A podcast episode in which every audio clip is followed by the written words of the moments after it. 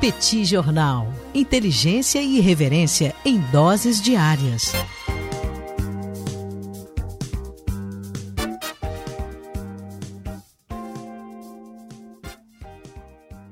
Olá, gente, bem-vindos a mais um bate-papo do Petit Jornal. Esse é o episódio número 367.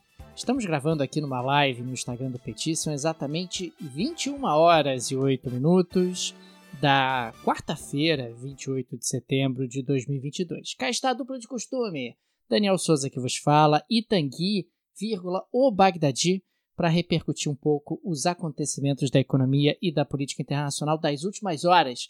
Tanguy, hoje foi um dia de investigações. Investigações. O Bluffit Bluffit lá das bolinhas, lá do Nord Stream 1, Nord Stream 2, continua dando o que falar. Eu quero saber se temos novidades sobre essas investigações do que aparentemente foi um atentado contra esses dois gasodutos que ligam a Rússia à Alemanha. Tudo bem, Tagui? Vamos nessa?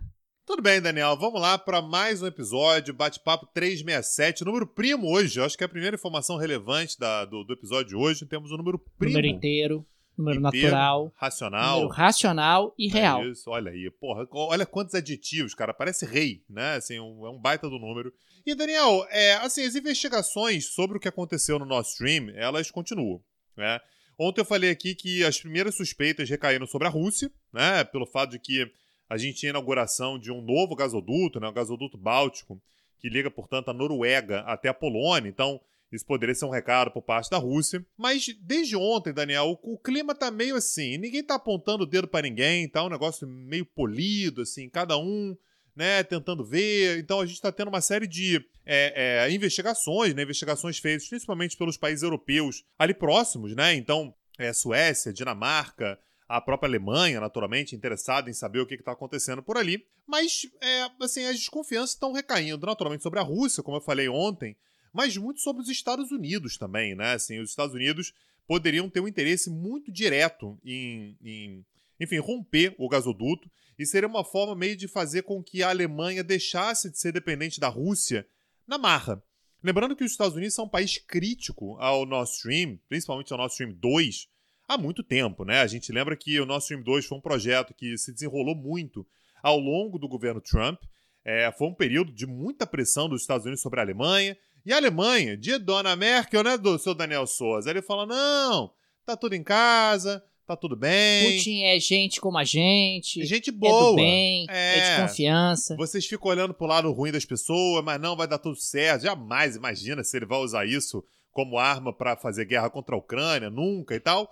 E o próprio Biden, na época, importante deixar claro também, se juntou com Dona Merkel quando viu que era favas contadas, né? Que o Nord Stream 2 estava pronto mesmo. Ele mesmo colocou algumas condições ali pro Putin. Falou: Ó, oh, Putin, então beleza, vai começar a funcionar aí o Nord Stream 2 e tal. Mas, ó, é para manter o gás circulando ali pela Ucrânia, não é para a Ucrânia ficar isolada. E o Putin falou, gente, mas é claro, porra, imagina se eu vou deixar a Ucrânia isolada. Nunca faria isso e tal. E aí, Daniel, recuperar essa semana, na verdade hoje, né? É uma declaração do, do Biden do dia 7 de fevereiro. Lembrando, a invasão russa à Ucrânia começou no dia 24 de fevereiro, agora de 2022. No dia 7, o que ele disse foi o seguinte: estava sendo entrevistado e ele falou: não haverá Nord Stream caso a Rússia invada a Ucrânia. E aí a, o repórter perguntou para ele: mas como é que você vai fazer para não ter Nord Stream se esse é um projeto que não é um projeto americano, esse é um projeto alemão?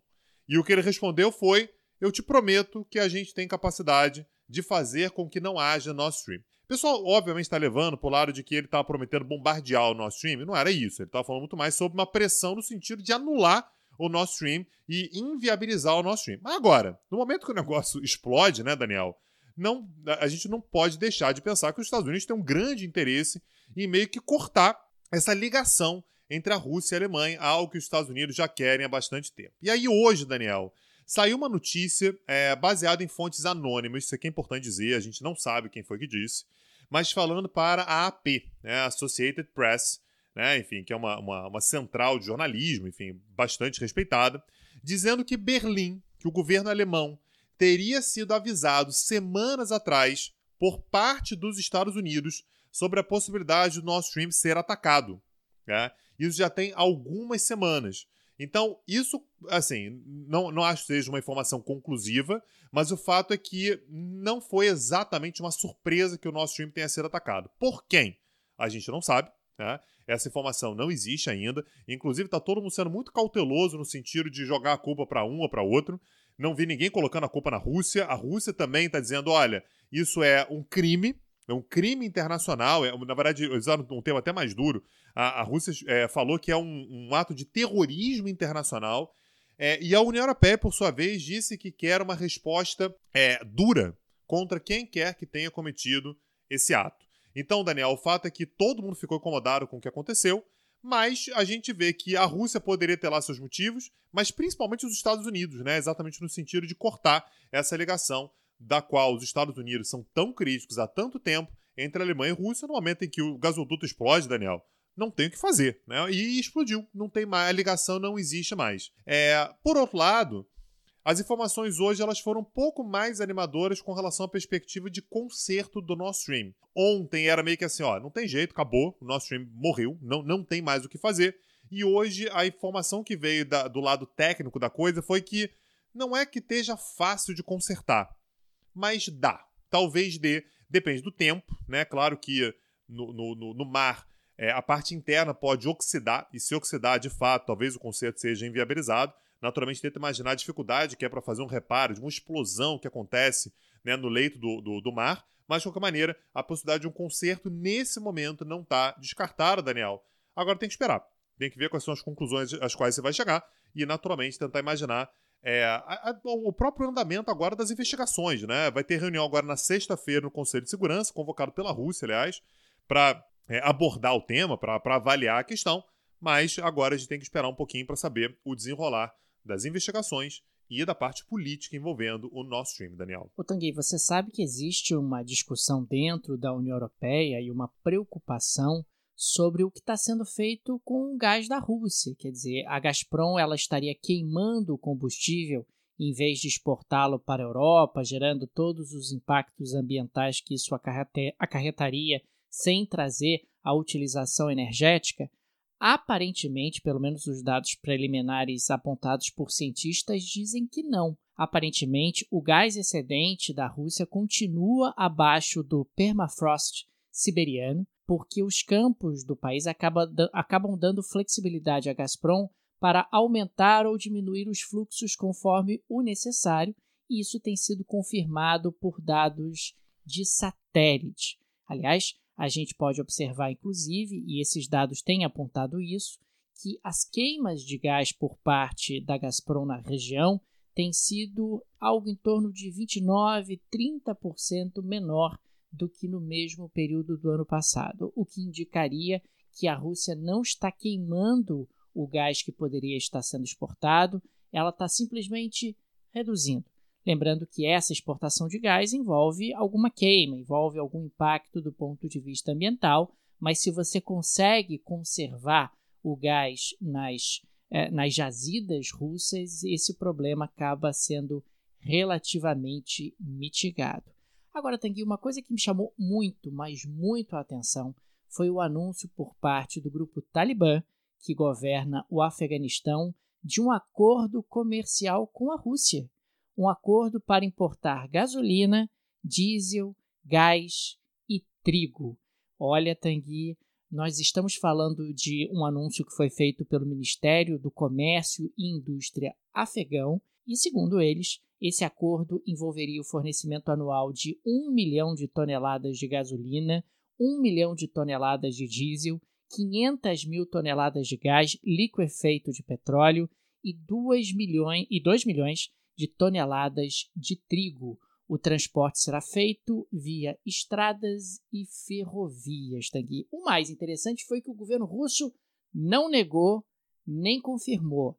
E o governo afegão ainda tirou uma onda. Disse: Ó, oh, não vou te dizer qual foi o valor do contrato, mas informa aos senhores que foi com desconto. Que é mais barato do que o mercado internacional aí está pagando porque aparentemente a Rússia não tem tantos compradores, e me ofereceu aí uma condição diferenciada. É importante destacar, Tanguy, que nenhum país reconhece formalmente o Talibã, né? mas isso inclui também a própria Rússia. E que há poucos dias, né, no início desse mês, a representação diplomática russa em Cabul foi alvo de um atentado e que deixou inclusive seis pessoas mortas, incluindo dois funcionários da embaixada russa em Cabul. Mas que confusão, Tanguy! Mas no final do dia, o que está acontecendo é que o Talibã, veja você, resolveu que vai comprar alimentos e energia da Rússia e com desconto. Pois é, a gente chegou a falar sobre esse atentado aqui, né? Esse atentado que aconteceu ali na, na embaixada russa, o Talibã desesperado, falando, pelo amor de Deus, gente, terrorismo não, terrorismo não pode e tal. Mas o fato é que, né, o, o namoro já está estabelecido, me parece, né? O flerte, pelo menos, já está ali tem algum tempo. Daniel, é, no início da semana agora, eu acho que foi no episódio que a gente gravou no domingo, eu cheguei a falar sobre a, a, a enfim, os dados que foram liberados pelo Cazaquistão que diziam que cerca de 100 mil russos já tinham cruzado a fronteira, basicamente para fugir da, da crise, para fugir da uma eventual convocação para guerra e tal. Algo que, aliás, é, são 100 mil, que, 100 mil russos que cruzaram a fronteira desde fevereiro. Tá? E aí hoje saíram mais dados né, sobre, sobre o assunto. E basicamente, Daniel, as informações que eu acho que mais importam são: é, a primeira delas a fronteira entre Rússia e Cazaquistão é uma das maiores do mundo. Ela só não é maior do que a fronteira entre Estados Unidos e Canadá, mas é uma fronteira de cerca de 7.600 quilômetros. Eu fui procurar no mapa, Daniel. É mais ou menos a distância entre o Rio de Janeiro e a cidade do México. Você tenta imaginar uma fronteira que se estenda na distância, né, mais, ou menos do, do tamanho da distância entre o Rio de Janeiro e a Cidade do México. Uma fronteira enorme. Mas você não encontra mais qualquer passagem de trem ou de avião. Tá tudo absolutamente esgotado. Então as pessoas têm feito essa travessia muitas vezes a pé, com carros particulares ou de ônibus. Né? Mesmo assim, ônibus com muita dificuldade, muitos ônibus clandestinos fazendo essa travessia. A vantagem, Daniel, é que as pessoas não precisam de passaporte para fazer essa, essa, essa, essa, essa travessia, né? para sair da Rússia e entrar no Cazaquistão, como aliás a própria América do Sul tem também, né? Se você quiser sair do Brasil e entrar na Argentina, por exemplo, ou no Paraguai ou no Uruguai, não precisa também de passaporte. Então, lá o sistema é mais ou menos o mesmo. E a, a, o Cazaquistão, Daniel, né, o, é, na figura do presidente, né, o Kassim Tokayev, aliás, a gente falou sobre o Cazaquistão recentemente, né, com a volta do nome da, da capital, né? Voltou a ser Astana, né? chegou a ser durante um tempo Nur Sultan, voltou a ser Astana. E o presidente, o Kassim Tokayev, anunciou que o país, em primeiro lugar, não vai reconhecer o referendo nas províncias ucranianas. Então, esse referendo que a Rússia está fazendo, que aliás a gente vai saber um pouquinho mais sobre isso amanhã. É, em Luhansk, Donetsk, Zaporizhia e Kherson, o Cazaquistão não vai reconhecer e que esses quase 100 mil esses cerca de 100 mil russos que cruzaram a fronteira não serão extraditados. Só, só vão extraditar, o Cazaquistão só vai extraditar russos que, porventura, estejam sendo procurados internacionalmente, estejam em listas internacionais de procura. Daniel, isso tem um potencial para dar crise com os Estados Unidos e não é pequeno, campeão, com a Rússia, que não é uma crise pequena. De fato, o Cazaquistão, ao longo dos últimos anos, ele foi um grande aliado da Rússia, mas quando se trata da crise, né, da guerra entre Rússia e Ucrânia, o Cazaquistão está lavando as mãos, não é comigo, não tenho nada a ver com isso, e, portanto, está recebendo como se não houvesse amanhã esses russos todos. É importante deixar claro que quando a gente fala sobre esses 100 mil russos que passaram para o Cazaquistão, a maior parte deles não quer ficar no Cazaquistão. Eles querem apenas sair da Rússia, chegar a algum lugar no qual eles tenham segurança e de lá ir para algum outro lugar. Tanto é que desses querem 100 ficar mil longe russos... do alcance dos russos, né? É do isso. exército russo. Isso. Então muitos querem chegar ali, Daniel, ir para a Turquia, por exemplo. Querem ir para outras regiões, para outros países e tal. Mas o objetivo não é ficar no Cazaquistão, mas ir para algum lugar a partir dali. Tanto é que cerca de dois terços dos russos que foram para o Cazaquistão já saíram de lá. No entanto, não deixa de ser um elemento curioso, né? Enfim, é interessante a gente, a gente entender essa migração. E, aliás, não duvido que a Rússia em algum momento faça o que ela fez na fronteira com a Geórgia. Essa foi maravilhosa.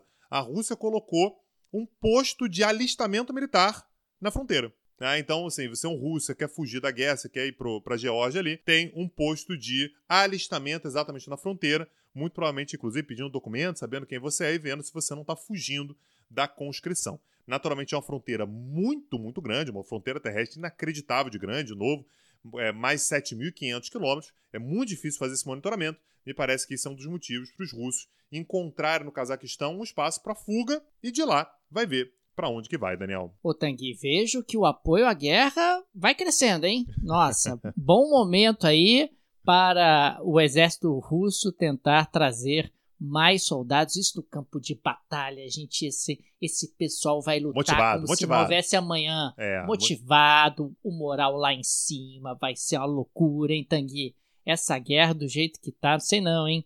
Dona Rússia tem que colocar as barbas de molho. Agora, Tanguy, eu queria voltar a falar dela, Liz Truss, porque saiu um levantamento que destacou que o mercado de ações e títulos do Reino Unido perdeu 500 bilhões de dólares em valor desde o início do governo da Liz Truss. E claro que isso acabou sendo bastante impulsionado por aquele pacote fiscal que continua repercutindo bastante, de corte de 45 bilhões de libras para os próximos cinco anos. Isso, na prática, acabou aumentando os juros cobrados pelo mercado para emprestar para o governo britânico e, consequentemente, isso diminui a expectativa de crescimento do Reino Unido. Afinal, o custo do capital fica maior, o custo dos empréstimos fica maior e o consumo e investimento devem ser desacelerados dentro de um ambiente onde o próprio governo britânico está tendo que pagar mais caro. Não tem jeito. Se o governo britânico paga mais caro, o mercado vai ter que pagar mais caro ainda em função desse novo ambiente. Vai ter que pagar mais caro ainda pela captação de recursos e torna, sem dúvida alguma, o ambiente econômico muito mais desafiador é algo que chama muito atenção porque ela tem sido muito criticada e o ambiente internacional é de crescente é, insegurança em relação à economia britânica. O próprio Fundo Monetário Internacional, nós falamos sobre isso aqui no Petit Jornal, a crítica do FMI é tentar evitar que outros países comecem a fazer a mesma coisa, porque isso pode trazer consequências em termos de instabilidade, em termos de deterioração de expectativas, e é algo bastante preocupante para a economia mundial, caso esse modelo britânico, digamos assim, comece a ser exportado para outros países. Vai bem a Dona Liz, né, cara? Tá, tá, começou bem, eu tô, tô achando Rapaz, animador. começou com o pé esquerdo, hein, cara? Meu Deus do céu, mas tá dando tudo errado nesse início de governo dela. Ela sumiu, a rainha morreu. A gente Aí avisou. depois ela vai... Pois é, aí depois ela vai lá, anuncia um novo pacote fiscal que é criticado pelo Fundo Monetário Internacional, é criticado pelo Summers, é criticado pelo mercado. O mercado resolve reclamar que ela está cortando impostos. Olha que loucura! Que loucura! O mercado está reclamando que ela está cortando impostos, mas claro, a reclamação é porque você não vê substância, você não vê sustentabilidade no movimento que foi feito. Agora, a bem da verdade, Petit Jornal cantou essa bola lá no início. É isso. Falou que o plano não fazia sentido. Falou que o plano não parava de pé. Mas Liz Truss não quis nos ouvir, não quis nos ouvir. Ela, que é uma ouvinte assídua do Petit Jornal, falou: agora que eu vou levar o plano adiante, vou provar que eu tô certa. E por enquanto, não é o que aconteceu. Não, e a gente falou também que ela tem um. é- Ela, enfim, ela é estranha. Eu não sei muito definir a Liz Truss, né? Mas ela parece meio estabanada, assim, nas decisões que ela toma. Ela, como chanceler, já era meio assim, né? Às vezes ela cometia umas gafes, ela tentava ser muito simbólica com algumas coisas. Um negócio meio esquisito e, e lidar assim com política econômica é algo é, perigoso, né? Para dizer o mínimo, né? Assim, você sem ter um direcionamento muito claro, o que, que você quer dizer com isso, para onde você vai, qual o direcionamento e tal, é, ge- gera ansiedade em absolutamente todo mundo, né? Então, quando você diz todo mundo reclama, é porque tá todo mundo não estou entendendo, dona Liz. Dona Lisa, onde a senhora pretende chegar? Daniel, eu quero falar sobre Colômbia.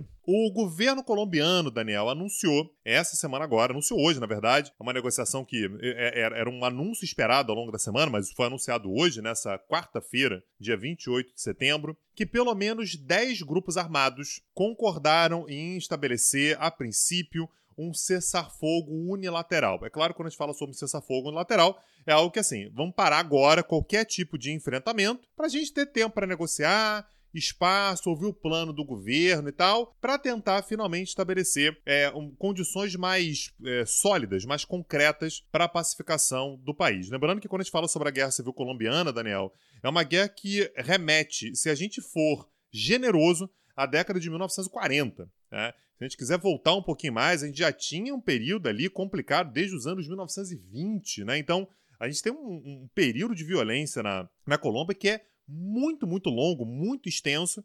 E a ideia, portanto, era exatamente tentar avançar com as negociações que foram iniciadas lá atrás pelo Juan Manuel Santos, quando ele assinou aquele acordo com as Farc, né? O acordo de paz em 2016. Aí foi, foi exatamente quando a gente começou o Petit Jornal, né? É, o acordo foi assinado, houve a consulta popular e a população disse que não, não aceitava. E os termos ali, Daniel, eram basicamente a população decidir se ela queria paz ou justiça. O governo está oferecendo paz. Olha, a gente vai oferecer aqui regras um pouco mais light para quem largar as armas, assim, nem todo mundo vai ser preso, as prisões vão ser menores, às vezes não vai ter prisão, vai haver a legalização das Farc como grupo político, e a parte da população, parte majoritária, eles ganham por muito pouquinho, né? Disse que, olha, não, eu quero, eu quero justiça, essa galera tem que ser presa e tem que pagar pelo que fez. Mesmo assim, o governo colombiano fez alguns ajustes no acordo, seguiu adiante, só que o último presidente, o Ivan Duque, ele era absolutamente contrário a qualquer tipo de composição com grupos armados. Então, fez de tudo para acabar com o acordo de paz.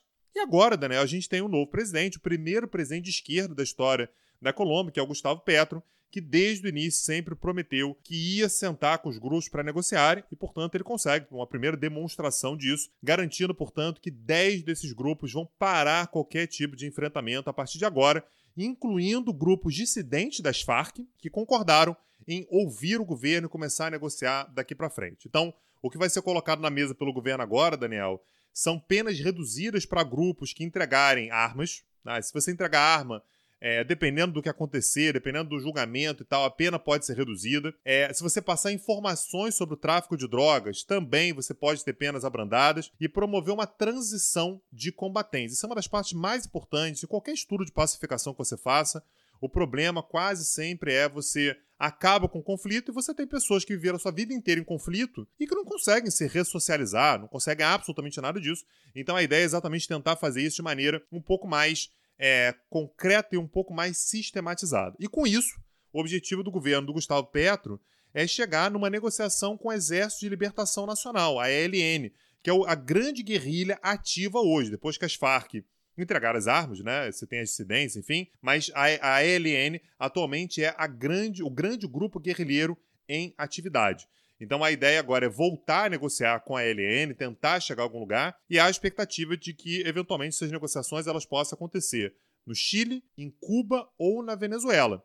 E essa foi outra informação importante dessa semana agora também. Colômbia e Venezuela reabriram as fronteiras que estavam fechadas desde 2019, quando o senhor Ivan Duque, presidente da Colômbia, resolveu reconhecer o Juan Guaidó como presidente interino e o único presidente legítimo da Venezuela. Então, uma série de sinalizações, as relações não foram normalizadas ainda, mas pelo menos as fronteiras foram reabertas. Então, é, é, é o Gustavo Petro, né, Daniel, aproveitando aquele momento de lua de mel do governo para tentar encontrar ali formas de apresentar soluções alternativas, o que, que é o, os prognósticos dele para esse governo.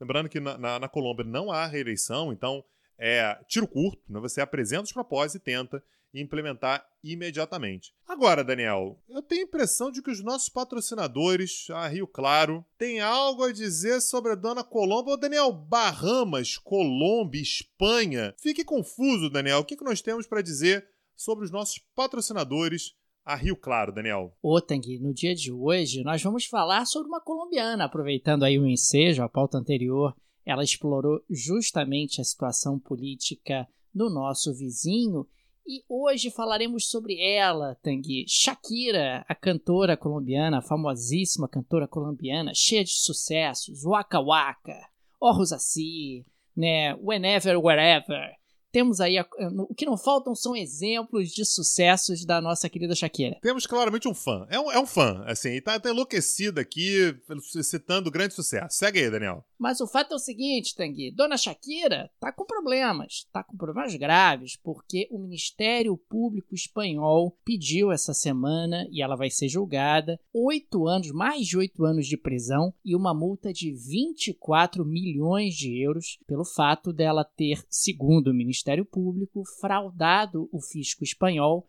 nos anos de 2012, 2013 e 2014. O que, que acontece, Tanguy? Antes de ir morar na Espanha, a Shakira tinha sua residência fiscal nas Bahamas, que não por um acaso é um paraíso fiscal. E aí eu não tenho tem certeza, imposto, né, Eu tenho certeza que ela morou nas Bahamas durante muito tempo, Dani. Esqueceu de trocar o endereço. Eu até hoje, Dani, isso é verdade. Eu até hoje, minhas cartinhas vão pro endereço antigo que eu esqueci de trocar. Acontece, Aí, né, Thalia? Acontece. A pessoa morava nas Bahamas, morou ali, trocou de endereço e esqueceu. E aí, Tang, ela acabou se namorando de Piquet né, o marido dela, que agora ela recentemente se separou, tá dando uma confusão, tá todo mundo comentando a separação da Shakira do Piquet. E o fisco espanhol tá dizendo o seguinte: ó, oh, dona Shakira, a senhora já estava morando na Espanha em 2012, 2013 e 2014 e manteve o seu domicílio fiscal nas Bahamas. Consequentemente, a senhora deixou de pagar alguns milhões de euros aqui de impostos para o fisco espanhol. E, consequentemente, está na hora de acertarmos as contas. E por isso que o Ministério Público Espanhol está processando a Shakira, pedindo aí mais de oito anos de cadeia e também, Tanguy, a, a, o pagamento dessa multa de 24 milhões de euros. A ver se vai ter algum tipo de acordo, se o julgamento efetivamente vai acontecer, mas por enquanto esse é o encaminhamento. E claro, a referência aqui acaba sendo óbvia. Você precisa de ajuda, Tanguy. Você precisa de uma gestão patrimonial profissional. Claro que você pode, eventualmente, ter recursos num paraíso fiscal, num offshore, numa trust. Não há nenhuma ilegalidade nisso, não há nenhum problema nesse tipo de planejamento tributário. O grande problema é que Dona Shakira não teve a consultoria adequada, não teve uma gestão profissional por trás que pudesse auxiliá-la a evitar esse tipo de problema e, ao mesmo tempo, ter ali o seu patrimônio preservado. Ela é uma cantora muito famosa, tem um patrimônio vultoso, mas você também não precisa ser a Shakira, Tanguy, para ter uma gestão de patrimônio profissional. E digo mais, você pode fazer melhor que a Shakira, né? E não ser, vai ter a possibilidade de passar oito anos presa por causa disso, né? E aí, para isso, a gente indica os serviços dos nossos patrocinadores, a Rio Claro Investimentos, é, acessando, aliás, se você está tá ouvindo isso aqui, você pode acessar lá agora, www.rioclaro.com.br barra Jornal, que vai ter uma condição muito especial lá para você. É uma empresa que se especializa, que é especializada exatamente na gestão do seu patrimônio. Então, questões de contas offshore, blindagem patrimonial, saber como lidar com o seu dinheiro para garantir o seu futuro, tá lá, a Rio Claro oferece esse serviço, tenho certeza que você vai ficar muito satisfeito. Alô, Shakira, rioclaro.com.br barra Petit Jornal. Acessa lá, Shakira, que você vai se livrar de algumas enrascadas aí. Daniel, podemos falar de Polônia, cara? Ah, por favor, vamos nessa. Daniel, explodiu o nosso stream. Explodiu um problema, as bolinhas, blub blub, tudo o pra que cima que a Polônia ali. tem a ver com isso, Tanguy? Não, peraí. Não é isso, não tô dizendo que a Polônia tem nada a ver com isso. Mas o fato, Daniel, é que tá esse negócio. Meu Deus, quem foi? Será que foi a Rússia? Será que foram os Estados Unidos? O que, que está acontecendo? Daniel, me aparece o senhor Radek Sikorski, que não é gente pequena na Polônia, não, tá? Só, só para o currículo do camarada. Ele foi ministro da Defesa da Polônia entre 2005 e 2007. Ele foi ministro das Relações Exteriores da Polônia entre 2007 e 2014. Passou sete anos como ministro das Relações Exteriores. Depois ele foi presidente da Câmara da Polônia e atualmente é eurodeputado, um deputado no Parlamento Europeu. Ou seja, é um, é um, cara grande na Polônia, um cara importante politicamente e tal. E ele fez um tweet hoje com, com as seguintes palavras, Daniel. Thank you, USA. Estados Unidos, muito obrigado. E a foto das bolinhas blub blub subindo ali. Basicamente o que ele deu a entender foi: gente, seguinte, estavam brigando aí se é Rússia, se é Estados Unidos. Óbvio que foram os Estados Unidos. Mas não falou isso em tom de crítica, não. Ele falou isso no tom de muito obrigado, Estados Unidos. Valeu mesmo. Era isso que tinha que ser feito. E deu aquela lição de moral que é característica da Polônia. E disse o seguinte: não faltam opções de gasodutos para trazer o gás russo para a Europa Ocidental. Não vem com essa, ah, explodiu, não tem mais como trazer. Tem sim, tá cheio de gasoduto aí. Vai ter que passar por dona Polônia, vai ter que passar por dona Ucrânia, mas gás, os gasodutos existem, tá? E o Nord Stream só servia para que a Rússia chantageasse a Europa. A Alemanha, dona Merkel, não ouviu a Polônia, não ouviu a Ucrânia, não ouviu os países bálticos e escreveu lá. E o senhor Daniel Souza é cúmplice, deu força para ela, disse que ela estava certa esse tempo cara, todo. Eu dizia que ela estava certa mesmo. Eu falava, Merkel, se você que sabe o que está fazendo, tenho certeza que você sabe o que está fazendo, você fala russo. É, você tá... impõe Vladimir Putin uma situação, é, coloca ele no lugar dele. Aliás, Tanguy, tenho para mim que essa guerra não estaria acontecendo se Merkel ainda estivesse na cadeira. É queria, possível. Queria deixar isso no ar. Queria deixar É no ar aqui. E, e segue o senhor, o senhor Sikorsky, o senhor Radek Sikorsky. Agora, esse aqui ele dá uma zoada, tá? Agora tem 20 milhões de, de euros no fundo do mar, outro custo decorrente da criminosa decisão russa de invadir a Ucrânia. Basicamente, ele tá zoando ao mesmo tempo, no mesmo, mesmo tweet, Daniel. 140 caracteres, ele tá sacaneando a Rússia e a Alemanha, que agora tem 20 bilhões de, de euros no fundo do mar, porque os Estados Unidos foram lá fazer o que tem que ser feito, Daniel. Então, é maravilhoso. Aquela Polônia é um mundo à parte. A, Pol a Polônia é uma, outra, é uma outra dimensão, Daniel. Ah, quem foi, foi um, foi outro. Estados Unidos, muito obrigado por terem feito o que já tinha que ter sido feito há muito tempo. Daniel, eu quero saber dos oligarcas. Temos oligarcas hoje? Temos sim. Solta a vinheta então. Hunting Russian oligarchs.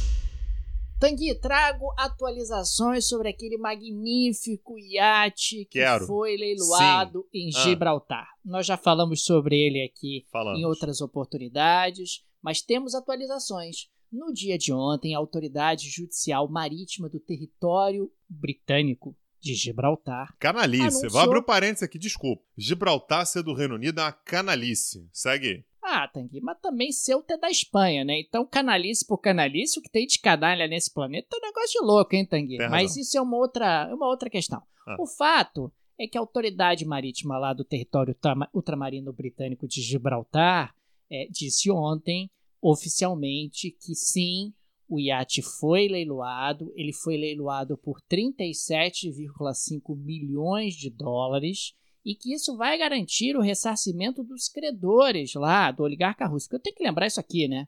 Porque o iate foi leiloado não para dar o dinheiro para a Ucrânia, não para é, a- combater a fome no mundo, mas não, foi para ressarcir o JP Morgan. É, JP Morgan Tá concedeu ali um empréstimo. Sim. É isso. Concedeu um empréstimo para o senhor Dmitry é, Pompiansky. E o que acabou acontecendo foi que o senhor Dmitry não pagou. E o pessoal tem certeza lá em Gibraltar que esse iate é do seu Dmitry? Não, não tem Não. certeza. Não interessa. Mas o iate foi leiloado e o seu Dmitry entrou pelo cano. O pessoal tem certeza que é do seu Dmitry e tal, tem convicções, embora não tenha provas.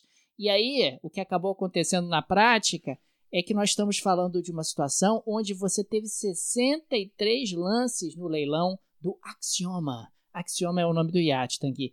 E o que acabou acontecendo é que um desses 63 lances foi é, o vencedor, com 37,5 milhões de dólares. Ah, E a autoridade ultramarina britânica de Gibraltar não quer dizer quem venceu. O que me deixa muito desconfiado que o senhor Tanguy tá pegando os selos da live para comprar para comprar iate. Eu vou abrir aqui uma CPI para investigar Tanguy, porque eu não sei o que, que o Tanguy anda fazendo aí com a questão dos selos da live, com os apoios do Valeu no YouTube, o pessoal que fica apoiando o Petit Jornal, não sei. Pode ser que o Tanguy tenha pedido sigilo na aquisição desse magnífico iate, o Axioma, num leilão realizado pela autoridade de Gibraltar. Você pode tentar, você não tem quórum pra abrir essa CPI. Vai ficar empatado um a um. E acabou. Não, não tem CPI. Tá encerrado. E eu vou deixar aqui o agradecimento aos nossos apoiadores. Não apenas ao pessoal que nos ouve, que compartilha, que pra gente é absolutamente fundamental, mas também pessoal que ajuda a financiar o Petit Jornal.